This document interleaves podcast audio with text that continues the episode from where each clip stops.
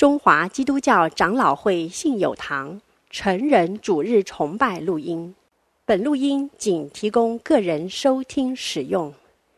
机构、教会等团体若需转播、翻译、转译成文字、转录、贩售等使用，请检具使用单位介绍、使用方式说明，联络本堂取得使用许可。本堂联络电话：零二二三六三一零三五，谢谢。今天的信息经文在《使徒行传》十六章六到十二节，我们可以一起看着荧幕，一起来诵读。请圣灵既然禁止他们在亚细亚讲道，他们就经过弗里加、加拉太一带地方，到了美西亚的边界。他们想要往庇推尼去，耶稣的灵却不许。他们就越过了美西亚，下到特罗亚去。在夜间有异象现于保罗，有一个马其顿人站着求他说：“请你过到马其顿来帮助我们。”保罗既看见这异象，我们随即想要往马其顿去，以为神召我们传福音给那里的人听。于是从特罗亚开船，一直行到沙摩特拉。第二天到了尼亚波利，从那里来到菲利比，就是马其顿这一方的头一个城，也是罗马的住房城。我们在这城里住了几天。今天在我们当中正道的是戴牧师。开始之前，我们先请岳母师母来献诗。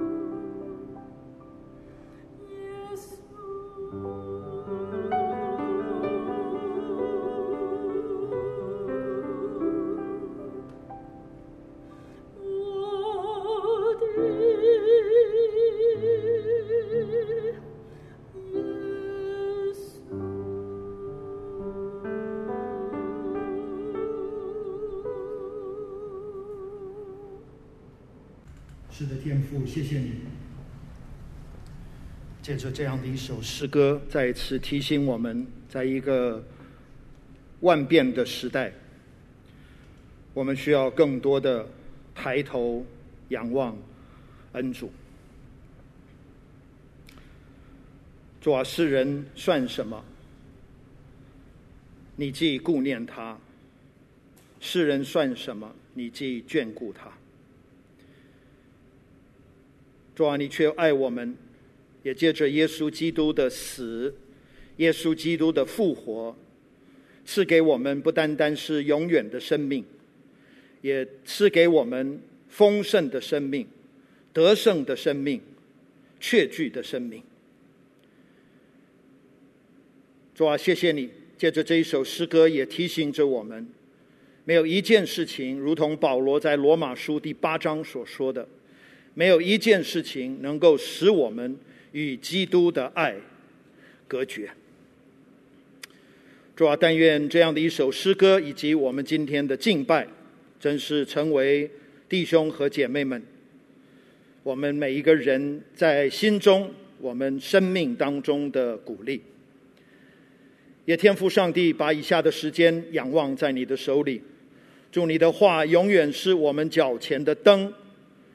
我们路上的光，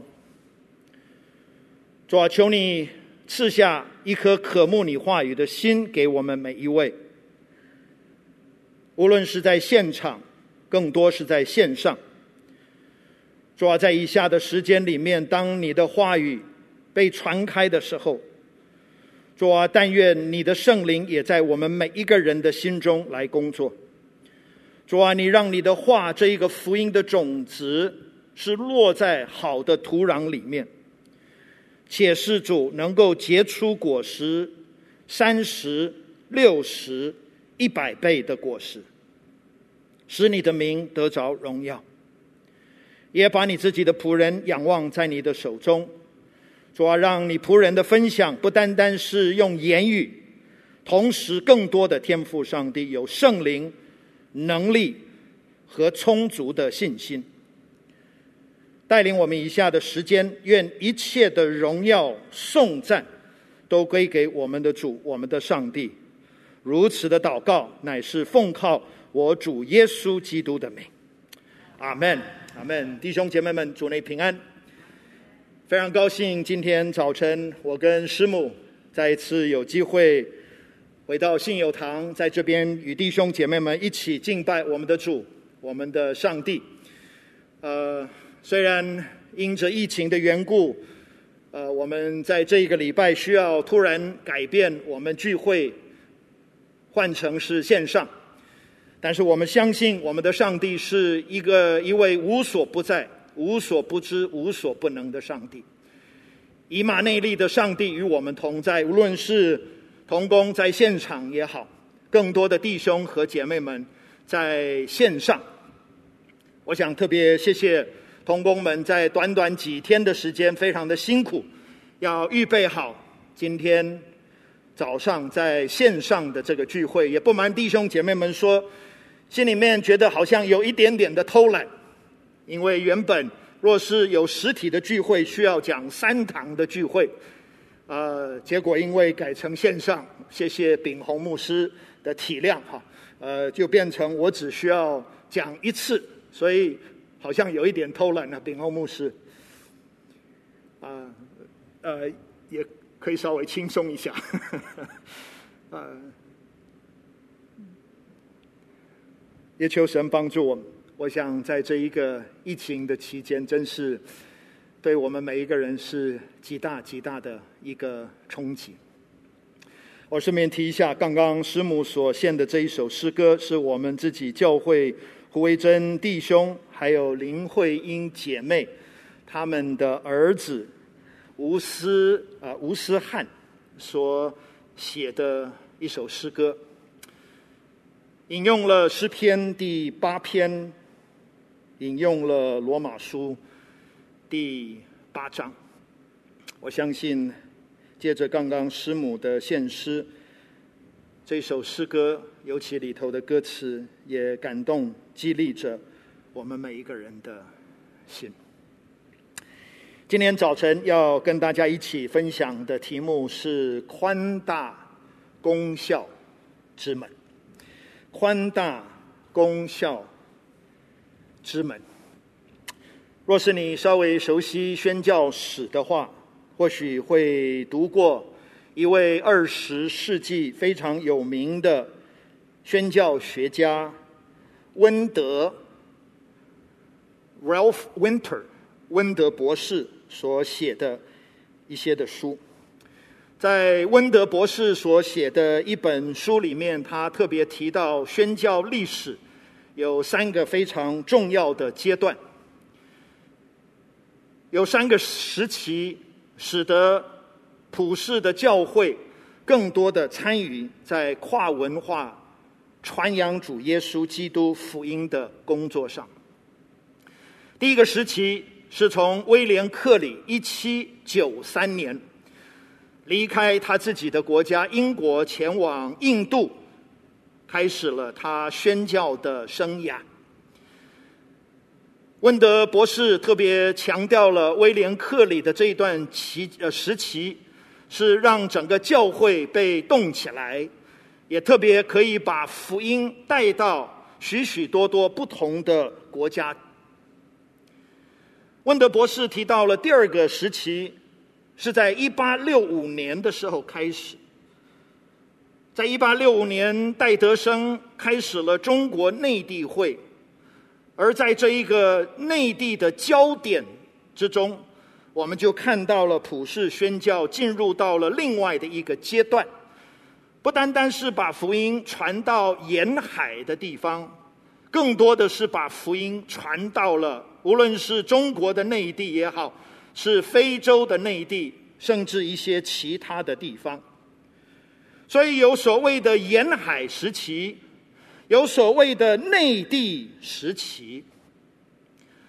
温德博士在他所写的这一篇文章里面，他提到了其实有第三个时期。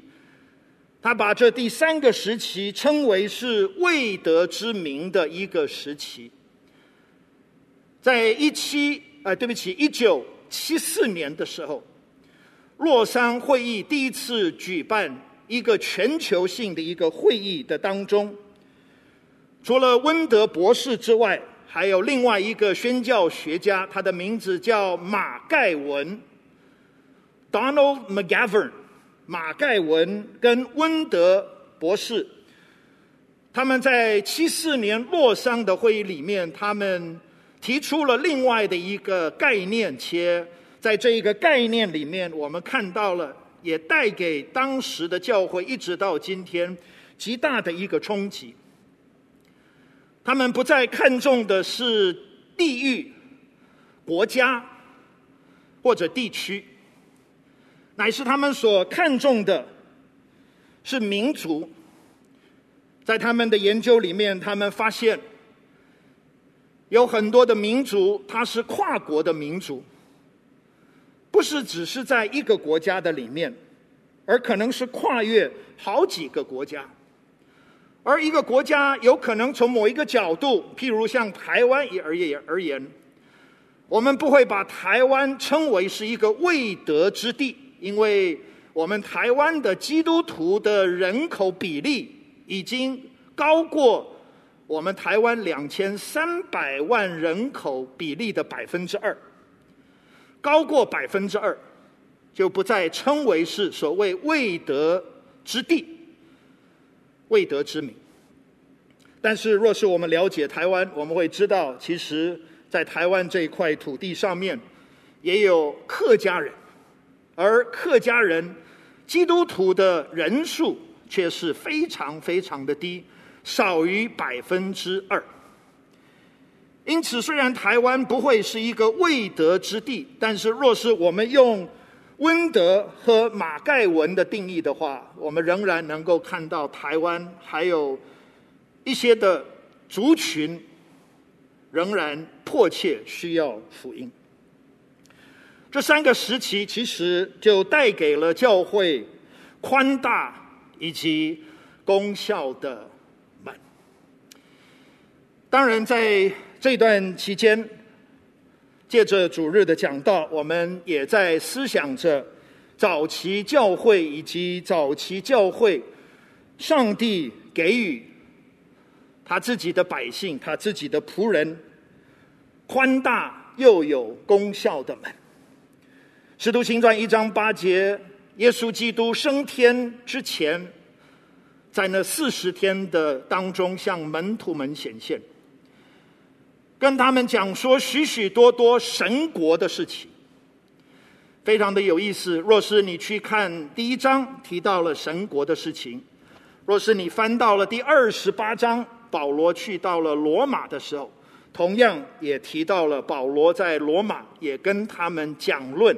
神国的事情，我们熟悉的一章八节，在耶路撒冷等候，只等到从上头而来的力量，就要从耶路撒冷、犹太全地、撒玛利亚，直到地极，为主来做见证。当我们往下读的时候，我们就会读到，的确，一路主就为他的教会开了。宽大又有功效的门，而今天我们抵达了《使徒行传》的第十六章。我想，若是过去这几个礼拜有参加聚会，会知道，其实十六章所记载着是保罗跟希拉，后来去到了路斯德，也带领了提摩太。进入到我们所谓第二个宣教的这一个行程。第二个宣教的行程，其实是从第十五章的第三十六节到第十八章的第二十二节。这个时期大概是在主后四十九年到五十二年的期间，前前后后有三年的时间。而若是我们熟悉这第二个行程的话，我们会知道，其实它是一个非常非常关键的一个行程。我想至少有三方面值得我们特别留意的。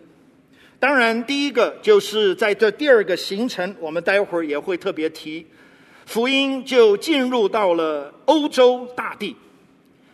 在那个之前，我们看到福音比较多是在亚西亚或者在所谓的土耳其一带。但是在这第二个行程的当中，其实刚刚我们所读的这一段的经文，我们就看到了保罗跟他的团队看到了。夜间的异象，要把福音带到马其顿去，而他们就离开了特罗亚，就去到了马其顿，就展开了在欧洲的福音工作。我们今天早晨没有时间去看，只不过我想我们可以说，这是对整个教会历史两千年是极大极大的一个影响。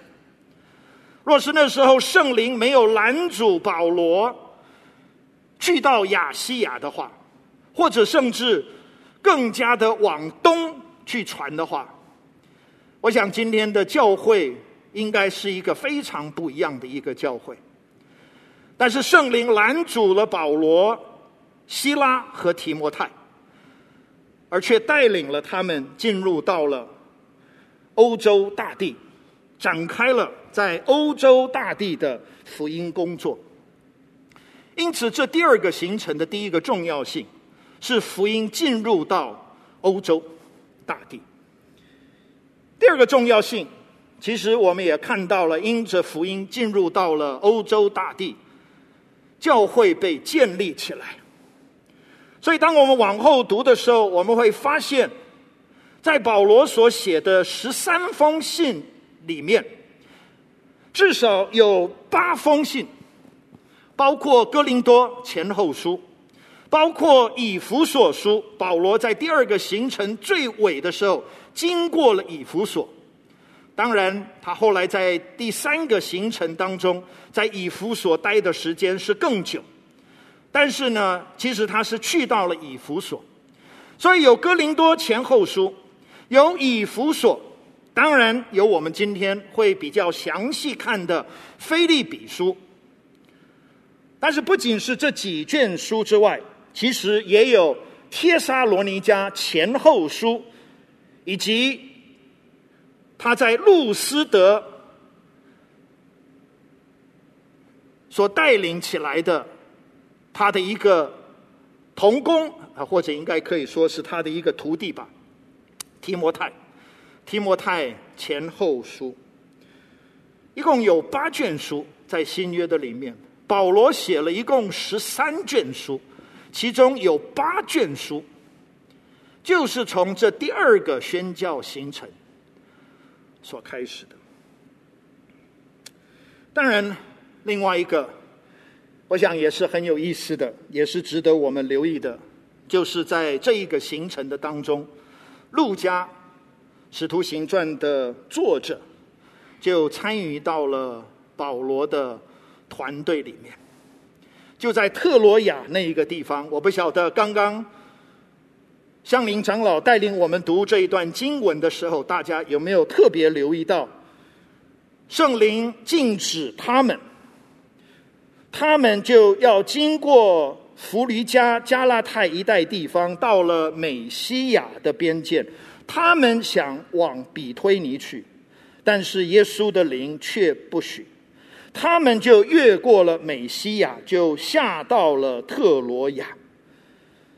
而当我们往下读的时候，我们就会发现，不再是他们，而是我们。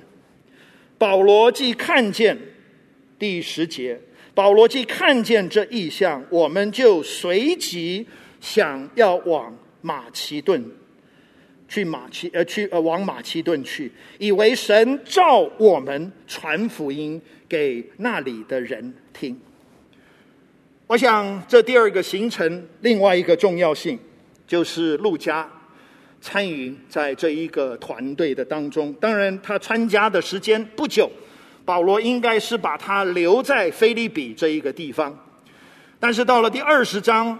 二十一章，我们看见路加又参与在这一个团队的里面；二十七章到第二十八章也参与在这一个团队的当中。因此，这第二个行程，我想在教会的发展上面是极其的重要，也对我们尤其读这些不同保罗因着去到那边建立教会的这一些的书信，也对我们有极大的帮助。今年其实虽然我们只有读前面几节的经文，但是按照教会的安排，其实我应该是讲讲三十五节的经文，也就是从《使徒行传》第十六章的第六节一直到第四十节，太多了，讲不完。但是我想就从三个不同的角度，概括性的把这三十五节的经文跟弟兄姐妹们。一起来分享。或许在还没有看这三部分之前，我们可以稍微复习一下，因为第二个行程其实不是从我们刚刚所读的经文开始，而是从第十五章的第三十六节开始。在那边我们读的时候，我们也读到了保罗跟巴拿巴原本要再一次起行。但是因为马可的缘故，他们彼此之间有很强烈的一个争论，使得他们分手。巴拿巴就带着马可去到了居比路、塞浦路斯，而保罗就带着，其实在第十五章我们已经遇呃遇见的希拉，在那边描述着他是一个先知。他就带领了希拉，开始了他这第二个宣教的行程。到了第十六章，当然我们其实也读读到了，他们来到了路斯德这一个地方，就认识了年轻的提摩太。在这短短的五节的里面，让我们对提摩太有相当的认识。但是我想在这边特别值得。留意的、值得一提的，就是保罗替提摩太行了割礼。这当然或许会困扰许多的人，因为若是我们熟悉第十五章的话，我们会知道耶路撒冷的会议已经清楚的告知外邦人，那就是混血，像提摩太，父亲是希腊人，母亲是犹太人。不需要守旧约的立法才能够得救，不需要行割礼才能够得救。这是第十五章耶路撒冷会议所清楚教导的真理。若是如此的话，为什么保罗会替提摩太行割礼呢？我想理由应该是很简单、很直接。是的，提摩太不是因为守律法而蒙恩得救，乃是为了要传扬救恩，所以呢，他行了这一个割礼的仪式，为了要挪去任何或许会拦阻犹太人信耶稣不必要的一些的障碍。犹太人都知道提摩太的母亲。是犹太人，在一个母系社会的里面，我们也看到相当的不容易。保罗就为提摩太行割礼，虽然不需要，但是为了福音的缘故，他愿意放下这样的一件事情。其实，亲爱的弟兄姐妹们，我也就想到，今天为了福音的缘故。你我是否也愿意放下一些的东西？让我特别联想到我的高祖父戴德生前往中国的时候，若是你熟悉他的故事，会知道，他为了要把福音更有效率的传给中国人，他就脱下了他习惯穿那些西方人的衣服，他穿上了我们华人或者中国人所穿的衣服。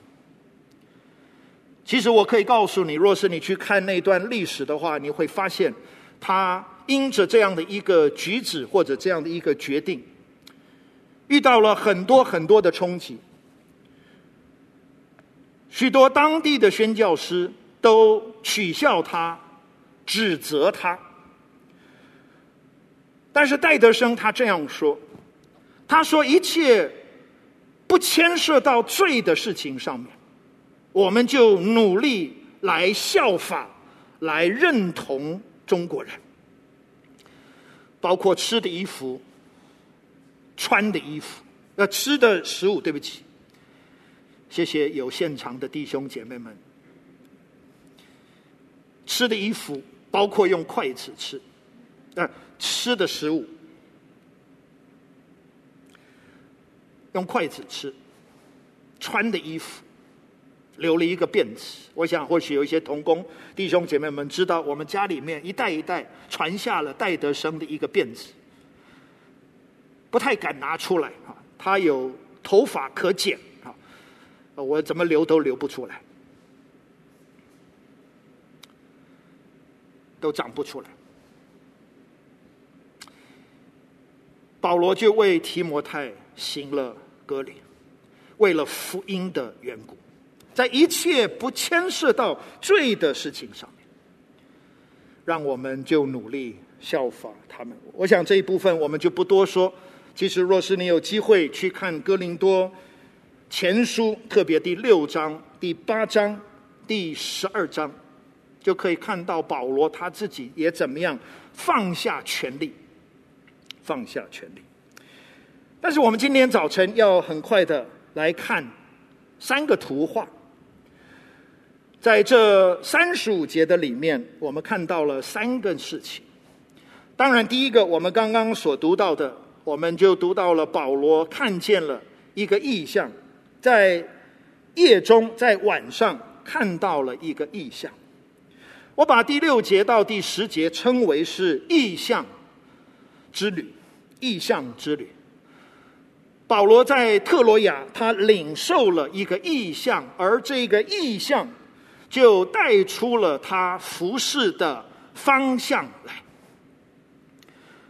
他在夜里看到的异象，就带出了他服侍的方向来。前不久我读了一本书，这一位作者他描述异象，他是这样形容意象：意象是什么呢？意象是一个能够产生热诚以及尾声的未来图像。意象是什么呢？意象是一个能够产生热诚以及尾声的未来图像。保罗就在马其呃，在特罗亚看到了这一个意象，产生了一个热诚。产生了一个尾声，要把福音带到马其顿去。其实，若是我们有机会去查新约的话，我们会发现“意象”这一个词，其实是路加在使徒行传行传里面会用的一个词，前前后后。在我们中文的圣经里面，意象在使徒行传里面出现了有十二次之多。我特别留意到这个意象在保罗的生平里面一共出现了有四次。在第九节，保罗有一个崭新视野的意象，在大马色的路上，他遇见了主耶稣基督。到了第十八章。我们应该是再过几个礼拜会一起来查。保罗看到了另外一个异象，而在这一个异象的里面，上帝对他说：“不要惧怕，只管讲，因为我在哥林多这一个地方有许许多多的百姓。”到了第二十六章，保罗在那边描述了有第三个异象，我把它称为是忠贞不二的异象。他对雅加帕王说：“他从来没有违背从上头而来的意象。”而若是我们回到第十六章的话，我们看到这个意象之旅，我们看到这个夜间的意象，我把它称为是未得之名的意象。保罗看到了马其顿，看到了这个意象，清楚的知道神要带领着他前往马其顿去传扬主耶稣基督的福音，给那一些还没有机会听到福音的。异象之旅。其实我们刚刚有提到，在这边告诉我们，圣灵禁止他们，耶稣的灵也不许他们，而神就在夜里，在异象里面向保罗显现，三位一体在这几节里面的出现。但是路加没有告诉我们，圣灵是怎么禁止耶稣的灵。是怎么不许？只不过，亲爱的弟兄姐妹们，我深信，当神关上一扇门的时候，他就为他的仆人们开了另外一扇门，前那个门是宽大，那个门是有功效的门。当神关上一扇门的时候，他就会替你、替我开另外一个门。我跟师母在过去几年的时间，在进入到华神之前，在内地会里面服侍。我们有一对夫妇，他们在亚洲的一个创启地区来服侍。后来因着种种不同的原因，他们没有办法继续留在那个地方。其实对他们是一个很大很大的一个冲击，很大的一个打击。他们灰非常的灰心。为什么上帝会拦阻他们？为什么上帝会关上这一扇门？但是一个非常特别的事情发生。因为当他们继续寻求的时候，就发现其实上帝反倒为了他们开了一另外一个门。若是前面那个门没有被关上的话，他们就无法进入到这个门，他们根本不会想要进入到这个门。而这个门，其实我想他们也会承认，是一个更宽大。更有功效的门，神更加的在宣教的工作上面使用着他们。因此，天弟兄姐妹们，是的，当神关上一扇门的时候，他会替我们开另外的一扇门。意象之旅，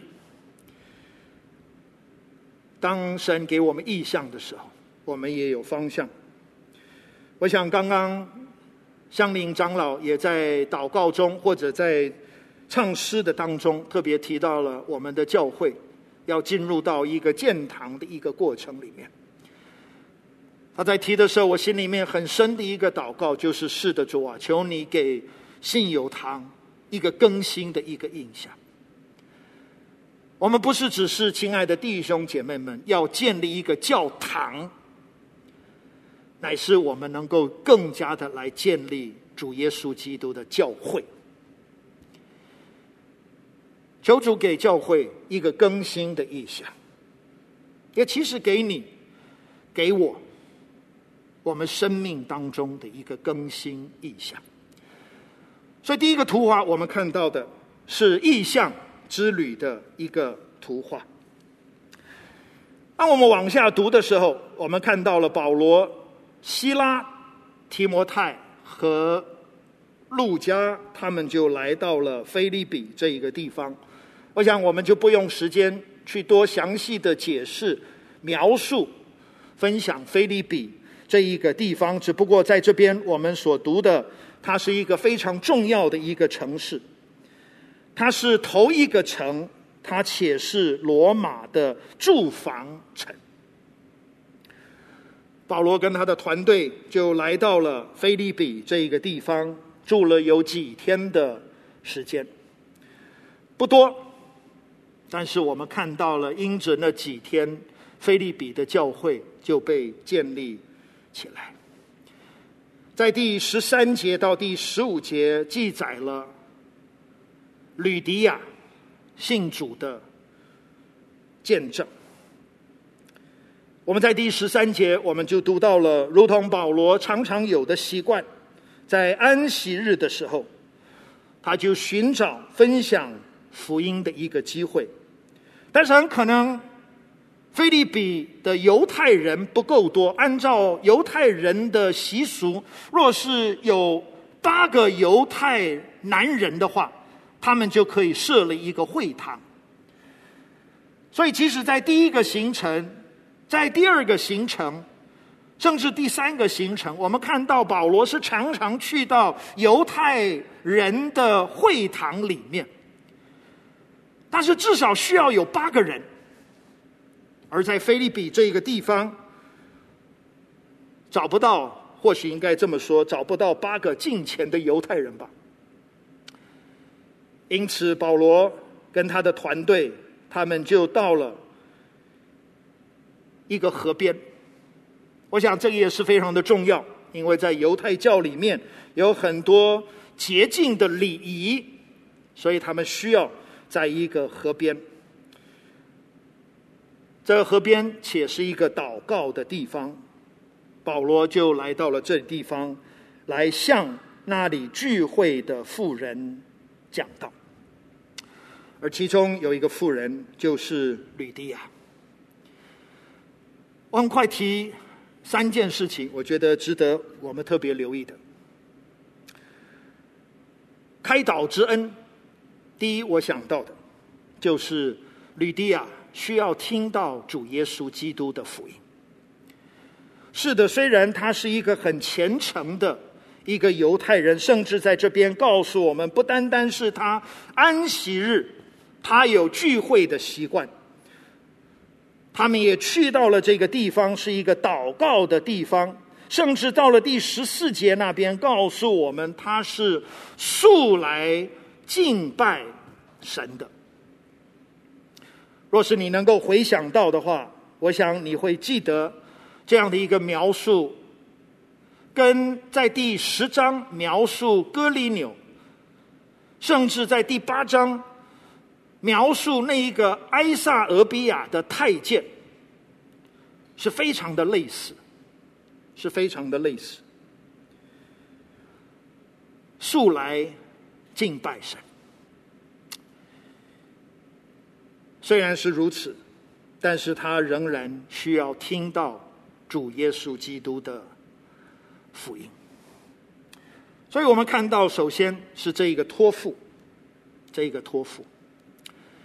当然，第二我们看到的，就是保罗的信息。保罗的信息，当然在这个地方没有讲得非常的详细，只不过告诉我们，他来到了那个地方，他向那里聚会的妇人，在第十三节，在那里聚会的妇人讲道。但是，其实若是我们很快翻到第十七章的话，在第十七章的第二节跟第三节那边，其实大约大略告诉了我们，当保罗向犹太人传福音的时候，大概他的信息是什么？我很快念给大家听。十七章的第二节跟第三节，保罗照着他。素常的习惯进入到了会堂的里面，一连三个安息日，然后注意下面的描述，本着圣经向他们辩论，讲解陈明基督必须受难，从死里复活，又说我所传与你们的这一位耶稣就是基督。短短的两节。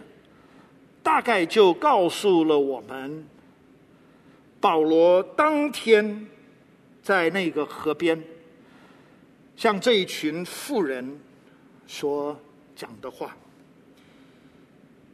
当然，在这个地方，我们就读到了这一句宝贵的词：吕迪亚听见了，主就开导了他的心，叫他留心听保罗所说的话。他以及他的一家。既领了喜，就邀请着保罗与他们住在一起。我们看到了吕迪亚需要听到福音，我们看到了保罗的信息，本着圣经，当然这个是在当时涵盖着整个旧约。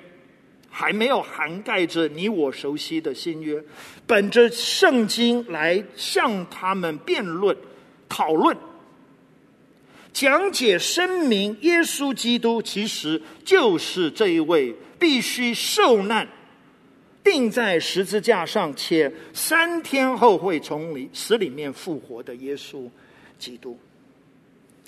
他的信息，当然我们看到。这一个开导的恩，也临到了吕迪亚以及他的一家。所以，我们在这十六章的里面，在腓利比的教会或者腓利比这个地方，我们首先看见了异象之旅，是异象把保罗带到了腓利比这一个地方。我们看到了神在腓利比这一个地方在工作。开导了吕迪亚的心，开导了吕迪亚一家人的心，开导之恩，开导之恩。但是很快，我想不单单是有这两个图画，异象之旅，开导之恩。其实当我们往下读的时候，我们就会读到，当保罗把一个乌鬼从一个年轻小女孩的身上赶出去的时候，这个小女孩的主人就把保罗跟希拉抓了起来，就把他们拉到长官的面前，长官就用棍子打了保罗跟西拉，且把他们丢到了监牢的里面。而当我们往下读的时候，我们就读到了第三个图画，是我要留给大家的。我把它称为是夜间之歌，深夜之歌。因为你会记得这个故事，描述着保罗跟希拉被鞭打了以后，在半夜，其实在第二十五节这样告诉我们，约在半夜的时候，保罗和希拉。他们祷告、唱诗、赞美神。亲爱的弟兄姐妹们，我想我们在这边看见一个非常非常宝贵的一个图画。保罗跟希拉被鞭打，但是我们会注意到，其实他们心中的喜乐没有离开着他们，他们反倒到在监牢里面。开始了一个二重唱的一个聚会。我不晓得这些犯人高不高兴，他们的睡眠被搅扰啊！我想大概那边也不好睡。既然不好睡，那我们就听听歌吧。他们就听了保罗跟希拉的二重唱。这个描述，每逢我想到的时候，真是大大的激励我。挑战着我。保罗跟希拉没有因为他们遇见的逆境而失去了他们心中的喜乐，没有因为他们遇见的逆境而失去了他们心中的喜乐。从某一个角度，这一个禁足。若是保罗跟希拉没有被抓起来，没有被鞭打，没有被丢在监牢的里面，这一个禁足就没有办法听见主耶稣基督的福音。上帝就是透过容许保罗跟希拉在逆境的当中，他们就能够接触到另外一个人，另外一个家庭，需要听到福音。但是我们很快想一想，若是我们是当年的保罗和希拉，被鞭打以后丢到监牢里面，你我的反应会是什么呢？我想我很惭愧的说，我大概极其的不如保罗跟西拉，我心中会充满许多的自怜，心中会充满着埋怨，可怜自己，埋怨上帝。若是保罗跟希腊是如此的话，大概很难能够带领那一个禁足。以及他的一家来信奉上帝，但是因为逆境没有剥夺他们的喜乐，他们的见证就更加的有力。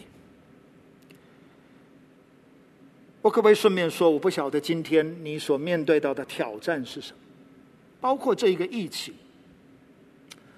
当我们面对到这个疫情，我们心中是惶恐的吗？是惧怕的吗？我们是悲观的吗？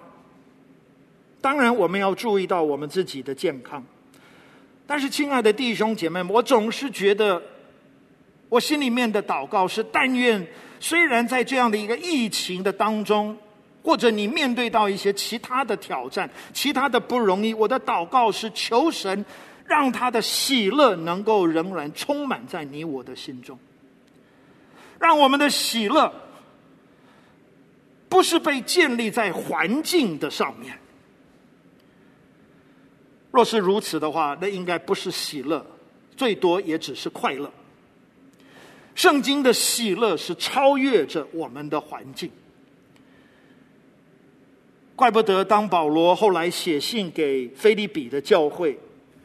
四章，四章的里面，若是你去仔细读的话，你会读到十六次之多。保罗用喜乐、欢喜类似的词来勉励腓利比的教会。午夜之歌就带领了这一个。禁足以及他的一家来归向上帝。我想我的时间也到了，但是我想一定要提的一句话，其实就是这一个禁足他所讲的一句话。我觉得这一句话应当是今天你我每一个人生命当中极其重要的一句话或者一个问题。甚至我不晓得今天早晨在我们当中有没有慕道的朋友在线上参加我们的聚会。若是有的话，其实，在你的生命里面，在我的生命里面，没有比这一个问题还来得重要。三十节这一个禁，这个禁足，他说什么呢？他领了保罗跟希拉出来，然后呢，就对他们说：“两位先生。”我该怎么行才能够得救？我个人认为，在圣经里面应该没有比这个问题还来得重要。我当怎样行才可以得救？我不晓得今天若是你要回答这个问题，你会怎么个回答？靠着我们自己的努力，靠着我们自己的功德，靠着我们的决心要做好人。其实，当我们往下读的时候，我们可以看到保罗却给了这一个禁足一个重要的答案。他对这个禁足说什么呢？他说：“当信主耶稣，你和你一家就都必得救。没有别的途径，包括吕地亚的虔诚，没有别的途径，唯有信靠耶稣基督，且领受洗礼，我们在神的面前才会蒙神的悦纳。异象之旅，开导之恩。午夜之歌。开始时候，我特别提到了温德宣教专家以及马盖文描述了那三个时期：沿海的时期、内陆的时期、未得之名的时期。但是，亲爱的弟兄姐妹们，我觉得今天神。在二十一世纪，其实为了今天的教会开了另外一个又宽大又有功效的门。这个门是什么呢？这个门就是原本是接受宣教师的地方，原本是宣教师去的国家，如今也参与在。宣教跨文化的宣教工作里面，保罗在腓立比待的时间不久，但是当我们来到了腓立比书第一章第五节，保罗却能够对腓立比的教会说：“从头一天到如今，你们都同心合意，你们都与我同心合意的兴旺福音。”今天我们不单单是要做蒙恩的人，我们其实也要做见证主恩的人。宽大功效之门，意象之旅，开导之恩，午夜之歌。求神继续的祝福使用信友堂，信友堂的弟兄和姐妹们，我们一起低头，我们祷告。天父，谢谢你带领我们今天早晨的聚会，特别为着在线上的弟兄姐妹们祷告，帮助我们主啊，在这一个非常奇，却深深的体会到主啊，是的。你是那与我们同在的上帝，没有一个事情能够使我们与基督的爱隔绝。也谢谢主，今天有机会一同来思想《使徒行传》第十六章。你怎么样给保罗他的团队新的意象，把福音传到了马其顿，也展开了教会历史。一个重要的新的一章，主啊，但愿你也帮助信友堂，你帮助我们每一个人，主啊，也有一个更新的一个意象，一个马其顿的意象。是的，主啊，在未来这几年的当中，我们不是只是要建立一个教堂，我们更加的天赋上帝，我们要建立你的教会。愿你施恩怜悯。也更多的天赋上帝在我们的当中，如同你在吕底亚的身上，你做那开导之恩，引领更多的人主啊，能够归向你。也是的，主啊，但愿你的喜乐能够更多的充满在我们的心中，如同保罗跟希拉的喜乐，成为他们为主做见证强强而有力的。一个管道，但愿主啊，你把这样的一个喜乐给我们。是的，主啊，愿你为我们开，继续的开那宽大又有功效的门。谢谢主垂听祷告奉靠耶稣基督的名。阿门。